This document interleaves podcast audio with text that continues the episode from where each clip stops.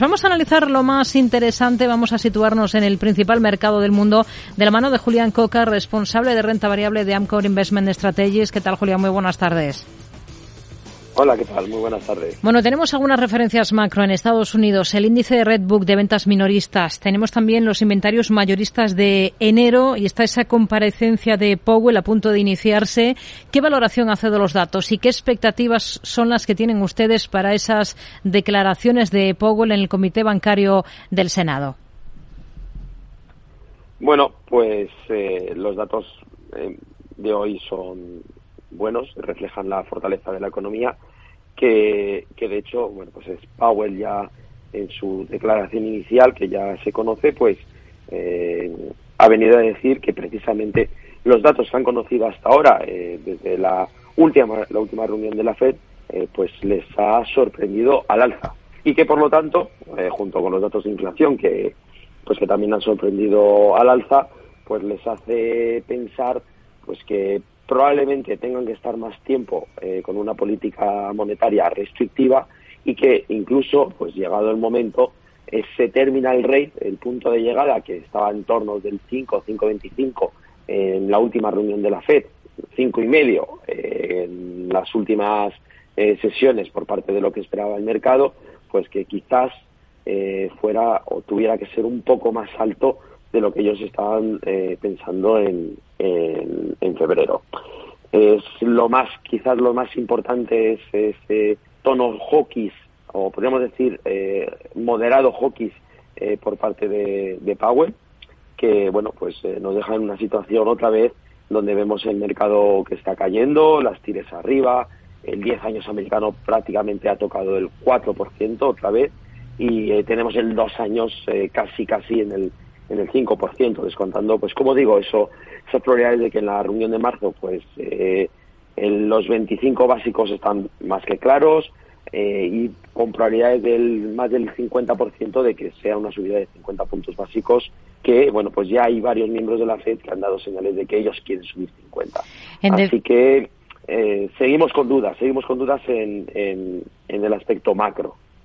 En definitiva, em, advierte o insiste Powell en que la historia advierte contra relajar de forma prematura la política monetaria y, por tanto, van a mantener el curso hasta completar el trabajo que, que tiene que ver con controlar los precios en Estados Unidos. Si miramos a valores, si miramos a protagonistas, eh, tenemos en el punto de mira a Meta, la propietaria de Facebook e Instagram. Se espera que va a llevar a cabo otra oleada de despidos, podría afectar a miles, eh, se podría dar a conocer incluso esta semana, en noviembre ya anunciaba el despido del 13% de su plantilla. ¿Con qué ojos miran al valor ahora? Pues eh, seguimos viéndolo con, cautela es una compañía que eh, tiene muchos frentes abiertos, es algo que veníamos diciendo desde hace bueno, pues, eh, bastante, bastante tiempo y creemos que, que, sigue siendo así, no ha cambiado muchísimo. Es cierto que la compañía está dando pasos para mejorar eh, la, la eficiencia y por lo tanto los márgenes, pero es una compañía que se le ha exigido siempre unos márgenes muy altos, que los tenía y que, y que era capaz de cumplir con un crecimiento muy fuerte. Pero eso, ese cambio al metaverso, eh, con las inversiones que ello conlleva, sin tener ahora mismo unos ingresos claros, eh, ni, ahora ni, ni, en un futuro cercano, eh, con muchos, con unas demandas en, en, temas de seguridad en varios sitios, con pérdidas de, ingresos por publicidad, que al final es de lo que vivía Meta, bueno, pues la compañía se enfrenta a, un escenario de, rentabilidades más bajas. Eh, lo que intentan es mejorar eh, la parte financiera y, creemos que, bueno, pues como decimos, va dando los pasos correctos, pero eh, no tiene margen de seguridad ahora mismo para nosotros para, para estar en la compañía y menos aún con los tipos donde están ahora. Al final, bueno, pues todo, todo, este tipo de compañías de crecimiento ya hemos visto cómo sufren con la subida de tipos. Creemos que van a sufrir menos que en 2022 pero si la Fed tiene que ser más agresiva o durar durante más tiempo, pues quizás todavía es muy pronto para entrar en el segmento eh, tan growth como, sobre, más que, más que growth, en las mega caps, eh, como puede ser eh, Meta. Hmm. Sector automovilístico. Vamos a mirar al fabricante de vehículos eléctricos Rivian por esa emisión de deuda convertible que ha anunciado por 1.300 millones de dólares. ¿Qué le parece? Pues eh, es normal, eh, bueno, normal. Es algo típico en compañías de, fuerte crecimiento, en compañías muy jóvenes, eh, lanzar una emisión de convertibles. Al final es algo más barato que, que acudir al mercado es una, al final tienes, diluyes al accionista también, eh, si llegas a convertir eh, las, los monos en acciones.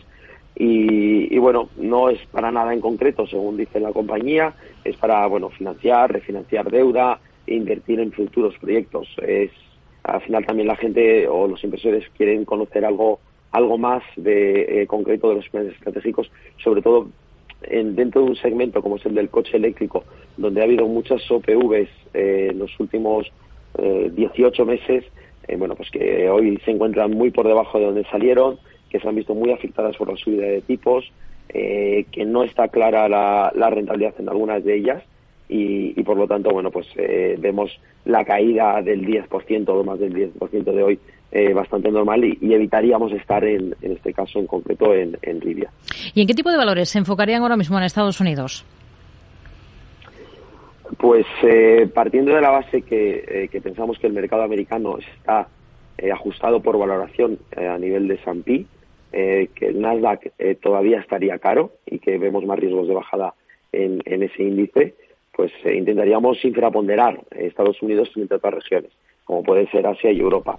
Eh, para estar dentro de Estados Unidos, pues intentaríamos estar en, fondos que son más value, eh, infraponderando también la parte de growth, pero a estos niveles eh, sí que se puede tener algo, como decía antes, pues intentando evitar las mega caps del, growth, pero sí que hay compañías dentro del segmento growth que han sido muy castigadas. Y hay sectores de fondos de inversión, bueno, pues que creemos que son capaces de encontrar esas precisamente esas inversiones que lo van a hacer eh, mucho mejor que, nosotros mismos.